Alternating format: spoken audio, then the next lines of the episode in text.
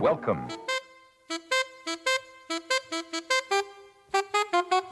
It don't mean a thing if it ain't got that swing. L'épopée des musiques noires. Joe Farmer, Nathalie Laporte. Fellas, I'm ready to get up and do my thing. jigida kani jigi misɛnya o man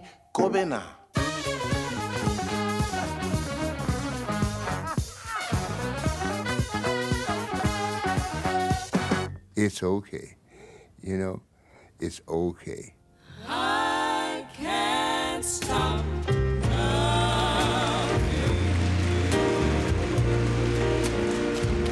made up my mind to live in memory of a lonesome time.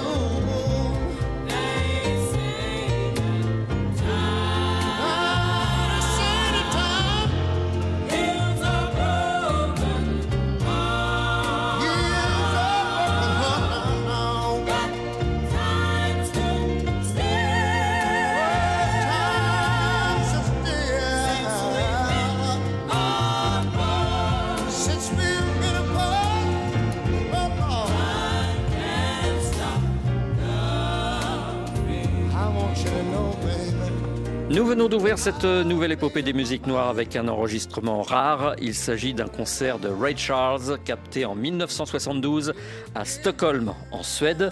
Ce document inédit est désormais disponible dans un coffret de 6 CD intitulé True Genius et que nous allons évoquer aujourd'hui avec la présidente de la fondation Ray Charles, Valérie Irving. Merci d'être avec nous. Thank you for having me. It's a pleasure. Vous êtes actuellement à Los Angeles, mais les milliers de kilomètres qui nous séparent ne vont pas nous empêcher de narrer la destinée du Genius of Soul, Ray Charles, que vous avez bien connu puisque vous avez longtemps travaillé à ses côtés. Et vous dites d'ailleurs dans le livret du coffret qu'il y avait plusieurs Ray Charles, c'est-à-dire Yes. Well, Mr. Charles was the businessman uh, that I worked with on a daily basis. Mr. Charles, c'était l'homme d'affaires avec lequel j'ai eu le privilège de travailler au quotidien. Mr. C, c'était le diminutif de Red Charles lorsque nous parlions de lui ou lorsqu'il nous rendait une simple visite de courtoisie. Nous savions à la tonalité de sa voix s'il s'adressait à nous en tant que Mr. Charles ou Mr. C. Nous comprenions ainsi s'il venait parler business ou si sa visite n'était qu'amicale. Il fallait donc que nous fassions attention à la manière dont nous lui répondions. Red Charles était le nom que nous devions employer lorsqu'il se présentait en public. N'oublions jamais que cet homme passait tout son temps sur scène, en studio ou dans ses bureaux. Par conséquent, il fallait s'adapter à son emploi du temps. Il était impensable de venir le déranger lorsqu'il était en studio. Il pouvait vous envoyer balader promptement. Cependant, j'ai plusieurs fois outrepassé cette interdiction car nous devions régler certains problèmes administratifs urgents ensemble. Le diminutif RC était réservé à ses amis proches comme Quincy Jones, Willie Nelson ou B.B. King. J'ai eu beaucoup de chance de pouvoir côtoyer ce personnage emblématique. J'ai pu comprendre qui il était réellement. Truly who he was. On sait que Ray Charles n'était pas un homme simple, professionnellement parlant. Comment expliquez-vous cette rigueur et cette autorité naturelle? Est-ce la conséquence d'une enfance malmenée au cœur des années 30 No, I would not say that. I would say, frankly, that Je ne dirais pas cela. Je pense qu'il était finalement assez aisé de travailler avec lui. Il voulait juste que l'on respecte ce qu'il disait. Quand il avait donné sa parole, il s'y tenait. Je pense que son autorité naturelle venait de l'éducation stricte que lui a donnée sa mère. Disons que Mr. Charles était très méthodique. Il savait ce qu'il voulait. C'était peut-être la raison pour laquelle on disait qu'il était un redoutable homme d'affaires. Mais honnêtement, je ne l'ai pas ressenti aussi abruptement. En revanche, lorsqu'il travaillait avec ses musiciens, il pouvait être intraitable. Mais il savait ce qu'il voulait obtenir d'eux. Il fallait donc avoir du répondant. Côté business, il nous donnait des directives, mais il nous laissait travailler. Parfois, il était prêt à faire des compromis et, à d'autres moments, il réalisait que tel ou tel accord n'était pas possible et ne donnait pas suite. En toute sincérité, il laissait son équipe gérer une bonne partie de ses affaires. Joe Adams, son manager, avait toute l'amplitude nécessaire pour prendre en charge l'essentiel des dossiers juridiques ou contractuels. Dans le coffret True Genius, on ressent son désir de toucher euh, tous les publics. Il y a des titres jazz, soul, blues, gospel, country. Red Charles ne voulait pas être un artiste afro-américain, mais tout simplement américain. Vous parlez-il de cette volonté d'apparaître euh, universel Uh, we, we've had uh, conversations like that, and I've, I've heard him actually have conversations with others as well. Oui, nous avons eu quelques conversations ensemble à ce sujet. Je l'ai même entendu évoquer cette thématique auprès de ses amis. Je pense tout simplement qu'il aimait chanter. Il me disait parfois, je veux chanter ce qui m'inspire avec tout mon cœur. Mon rôle d'interprète est de vous donner l'impression que je ressens profondément la musique sur laquelle vibrent les Américains. C'est ainsi que l'on reconnaît la patte d'un véritable chanteur. Je le répète, il adorait chanter. Il m'a avoué à la fin de sa carrière qu'il avait créé sa propre maison de disques pour pouvoir interpréter tout type de répertoire, sans être contraint de respecter les demandes d'un label ou les classifications du marché discographique. Au début des années 60, le 15 mars 1961, Red Charles avait refusé de se produire au Bell Auditorium d'Augusta en Géorgie parce que cette salle de spectacle imposait la ségrégation en séparant les spectateurs noirs et blancs. Red Charles était-il un activiste? Uh, I would say he was because he believed in equality for all people. Je dirais qu'il l'était, en effet, tout simplement parce qu'il croyait à l'égalité entre tous les citoyens. La décision qu'il a prise à Augusta, en Géorgie, le démontre clairement.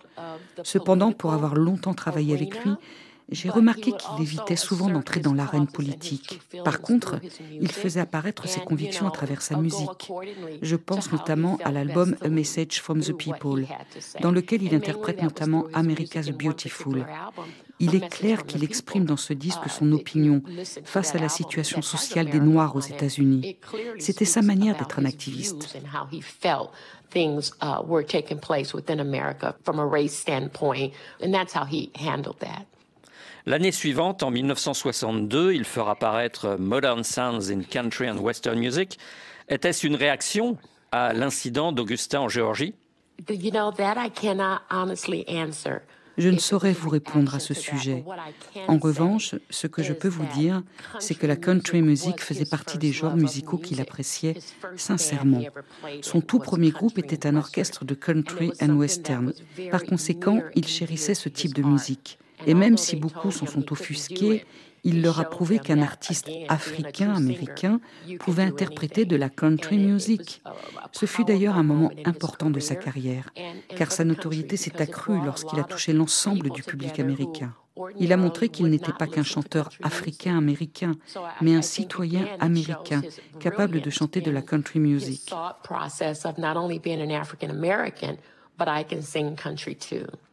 Tout au long de sa carrière, euh, Red Charles essaiera d'unir le peuple américain en interprétant des airs issus de répertoires différents et notamment la country music. Voici Take Me Home, Country Roads. West Virginia, Blue Mountain, Shenandoah. Life is. younger than the mountain, moving like a bee. Country road, take me home to the place belong—West Virginia. Oh, right now, take me home, take me home. I said, I care, boys my. the morning heart she called me. Radio remind me of my home, far away. Riding down the road, I get a feeling that I should have been home yesterday. Yesterday, oh, oh my memories gather round. My little lady, stranger to the water, oh, and dusty, painted on the sky that I meant the taste of moonshine, tears up in my eye. Country road, take me home to the place where the holly West Virginia, West Virginia. Take me home. I gotta sit one more time here. Take Me Home Country Roads, Ray Charles en 1975 au Japon, extrait du coffret True Genius que nous évoquons aujourd'hui avec Valérie Irving, la présidente de la fondation Ray Charles à Los Angeles. À travers ce coffret, on découvre différentes facettes du personnage. Était-ce l'intention de cette anthologie? Yes, that was my intention. Oui, c'était mon intention. Je voulais d'une certaine manière vous faire découvrir l'âme de ce musicien exceptionnel. Il y a quelques curiosités dans ce coffret, comme le concert de Stockholm en 1972 que nous écoutions en début d'émission. Où avez-vous retrouvé cet enregistrement? Well, I, I, it's at my office, at our office, it's his studio. C'est très simple. Nous avions cette archive depuis longtemps dans nos bureaux. Nous possédons aujourd'hui l'essentiel de ses prestations. Et je me suis dit qu'il était temps que ce concert-là soit révélé au grand public. Il se trouve que cet enregistrement à Stockholm réunit toutes les facettes de Ray Charles.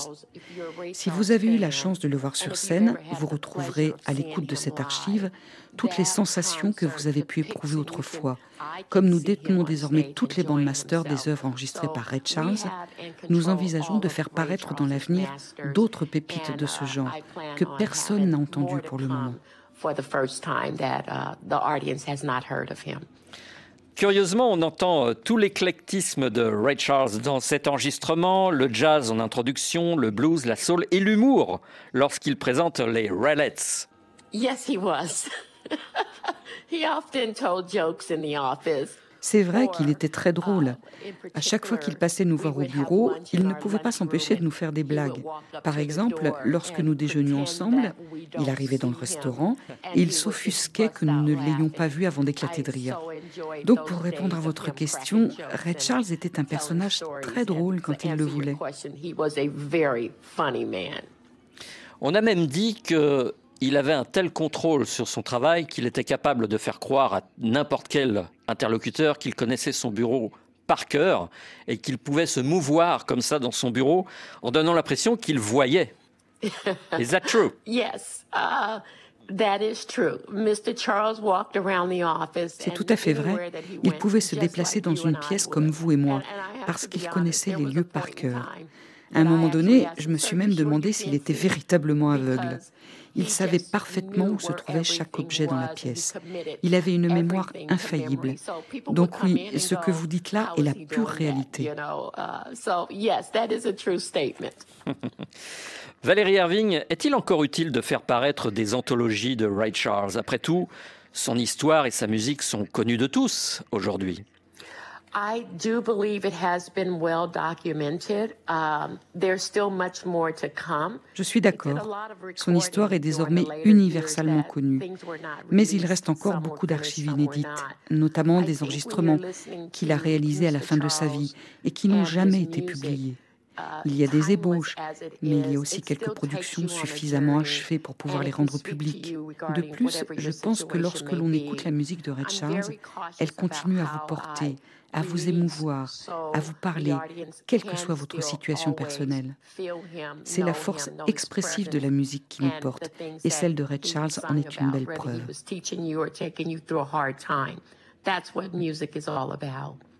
Je dois reconnaître, euh, Valérie Irving, avoir découvert quelques pépites qui m'avaient échappé. Qu'en est-il pour vous? Um, Yes, some songs I have not listened to. Oui, c'est vrai.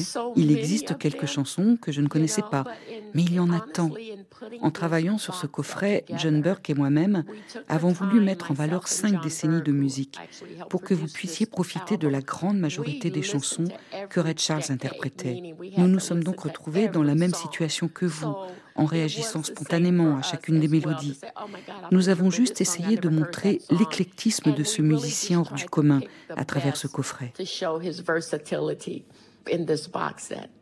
Pour ma part, j'ai découvert un enregistrement avec le chanteur Lou Rawls, que je ne connaissais pas, et ça swing furieusement.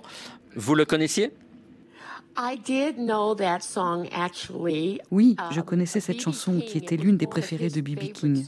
D'ailleurs, il l'a également enregistrée avec Red Charles. Je connaissais donc cette chanson avant que nous la sélectionnions pour ce coffret. Voici Save the Bones for Henry Jones.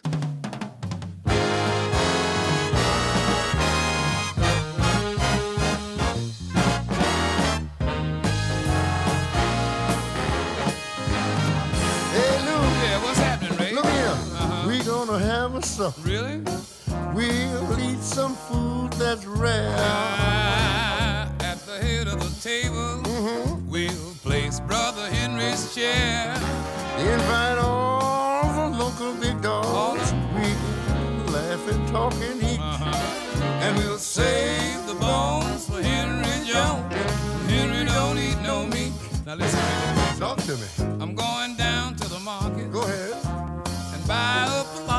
Sounds like a good idea. That ought to please Brother Henry. You you like oh, he'll love it because a fish is his special dish. I'll get a great big can of molasses. All right. Just to have a little something sweet. Mm-hmm. And we'll save the bones for Henry Jones. Henry don't eat no meat. Now listen to me. I'm listening. You know, Henry's not a drinker. No. No, no. But the boy rather takes a nip. Are you sure about that? You see, he don't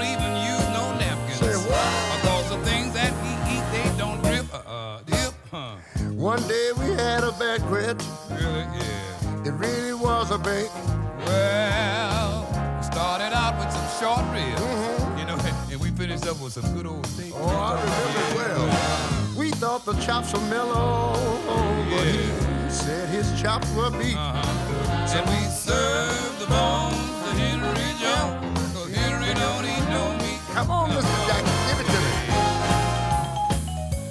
Save the Bones for Henry Jones, Ray Charles et Lou Rawls en 1988 sur l'album Just Between Us et dans le coffret True Genius. Valérie Irving, au-delà de la musique, il y a beaucoup de documents à découvrir dans ce coffret, des photos avec euh, ses amis musiciens, Quincy Jones, Aretha Franklin, Willie Nelson, Bonnie Raitt, avec des présidents, Bill Clinton et George W. Bush notamment, mais aussi avec Joe Adams. Est-ce que vous pouvez nous rappeler l'importance de ce personnage dans la vie de Ray Charles? Joe Adams était le manager de Ray Charles. Il était aussi le vice-président de Ray Charles Enterprise Incorporation.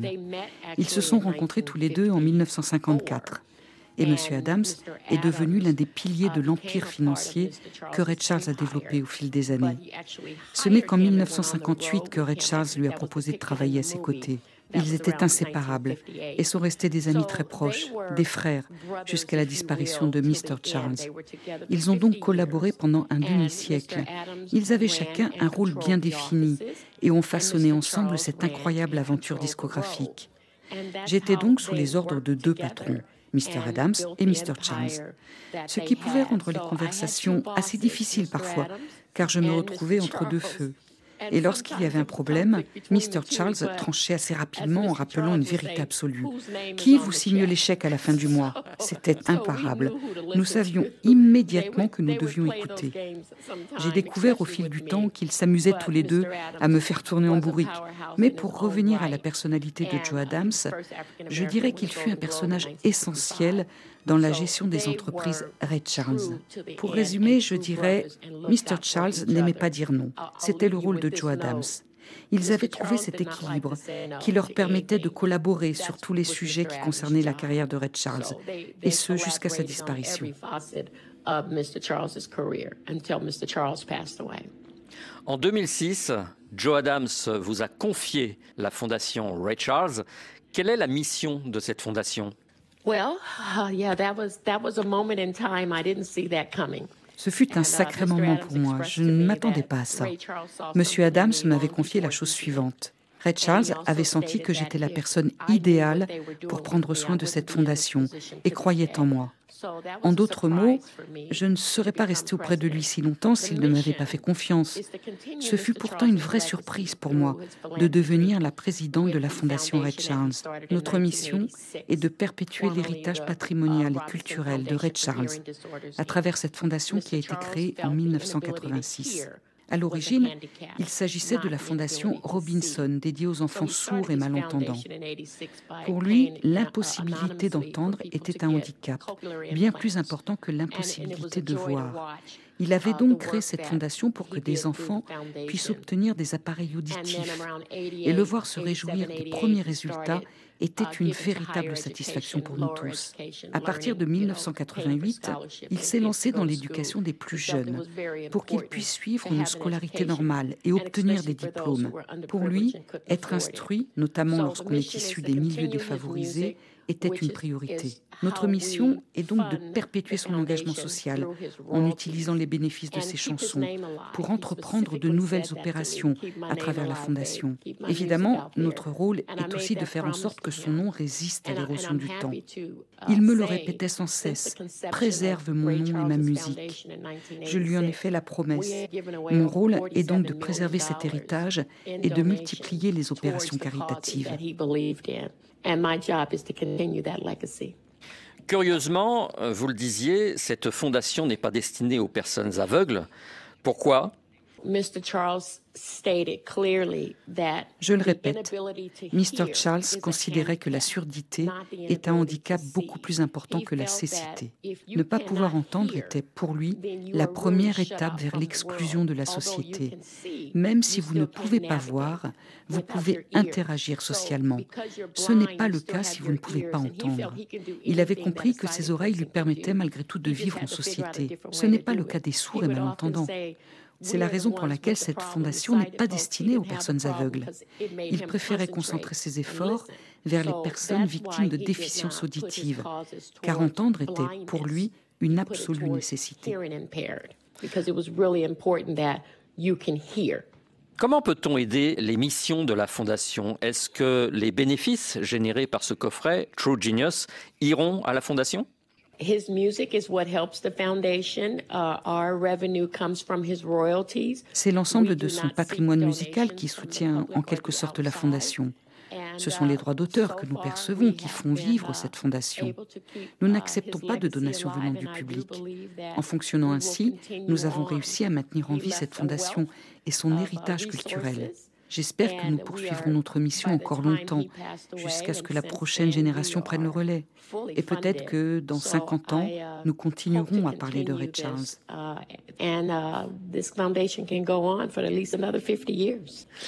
Valérie Irving, vous avez travaillé avec euh, John Burke sur le dernier album de Ray Charles, Genius Loves Company. Quel souvenir avez-vous de cet ultime enregistrement? Oh my God, there's so many memories. Um, oh bon sang, il y a tant de souvenirs qui s'entrechoquent dans mon esprit. Uh, Je vais être franche avec vous. Nous savions, et Ray Charles savait, que le temps était compté au moment où il a enregistré cet album, car il se savait malade du cancer.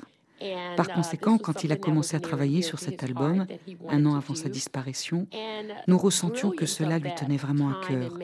Il n'a jamais évoqué ouvertement sa maladie tout au long du processus d'enregistrement, mais nous voyions sa santé décliner. Dans les derniers moments, sa vie se partageait entre les séances de chimiothérapie et les séances de studio. Il a fait preuve d'une résilience admirable. Après l'enregistrement, il m'a donné une mission. Il m'a dit, je compte sur toi pour que cet album sorte à la date prévue. J'ai fait tout ce que j'ai pu, à toi de jouer maintenant. Il était très heureux de ce qu'il avait produit et il avait conscience que son voyage s'achevait. Pour moi, le voir en studio, entouré de tous ses amis musiciens, donner le meilleur de lui-même, était à la fois un privilège et un moment très émouvant. Je n'oublierai jamais ces instants-là. until the end. So that is a memory that uh, I will never, ever forget in uh, working with him on that. Beaucoup d'invités se pressaient en studio pour accompagner Ray Charles dans ce dernier enregistrement. Diana Krall, Nora Jones, Gladys Knight, Natalie Cole, James Taylor, Elton John et son vieil ami B.B. King. Et je vous propose, Valérie Irving, de clore cette émission avec ce duo imparable, le Genius of Soul et le King of the Blues. Ça vous irait? Yes, yes, his, his best friend at that. Oui, tout à fait. Ils étaient les meilleurs amis du monde. Voici donc Sinner's Prayer.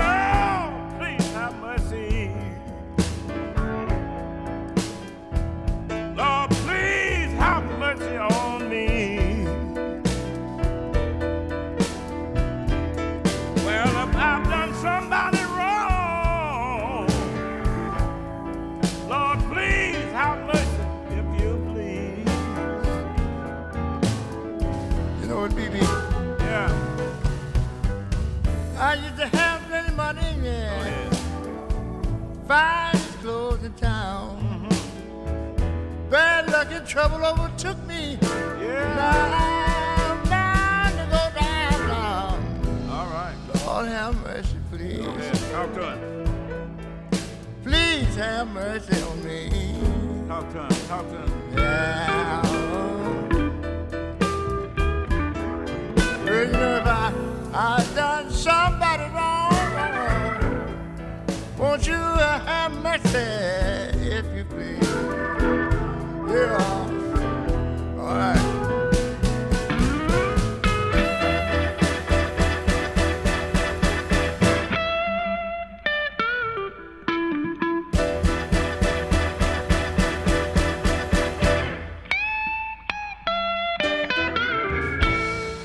Sinner's Prayer, Ray Charles et B.B. King sur l'ultime album de Ray Charles, Genius Loves Company, paru en 2004. Ce fut un vrai plaisir d'évoquer Ray Charles avec vous, Valérie Irving, et je vous remercie de votre disponibilité. Thank you for having me. The pleasure was all Merci à vous et uh, restez à l'écoute, car nous aurons d'autres enregistrements inédits à vous proposer dans quelques temps. Je rappelle que True Genius, le coffret de 6 CD consacré à Ray Charles, est disponible chez Tangerine Records. Elle aurait pu être dans les cœurs de Ray Charles tant elle fredonne ses grands classiques. Nathalie Laporte réalisait cette émission. Passez une bonne semaine, on se retrouve dans 8 jours. Dans quelques instants, le journal.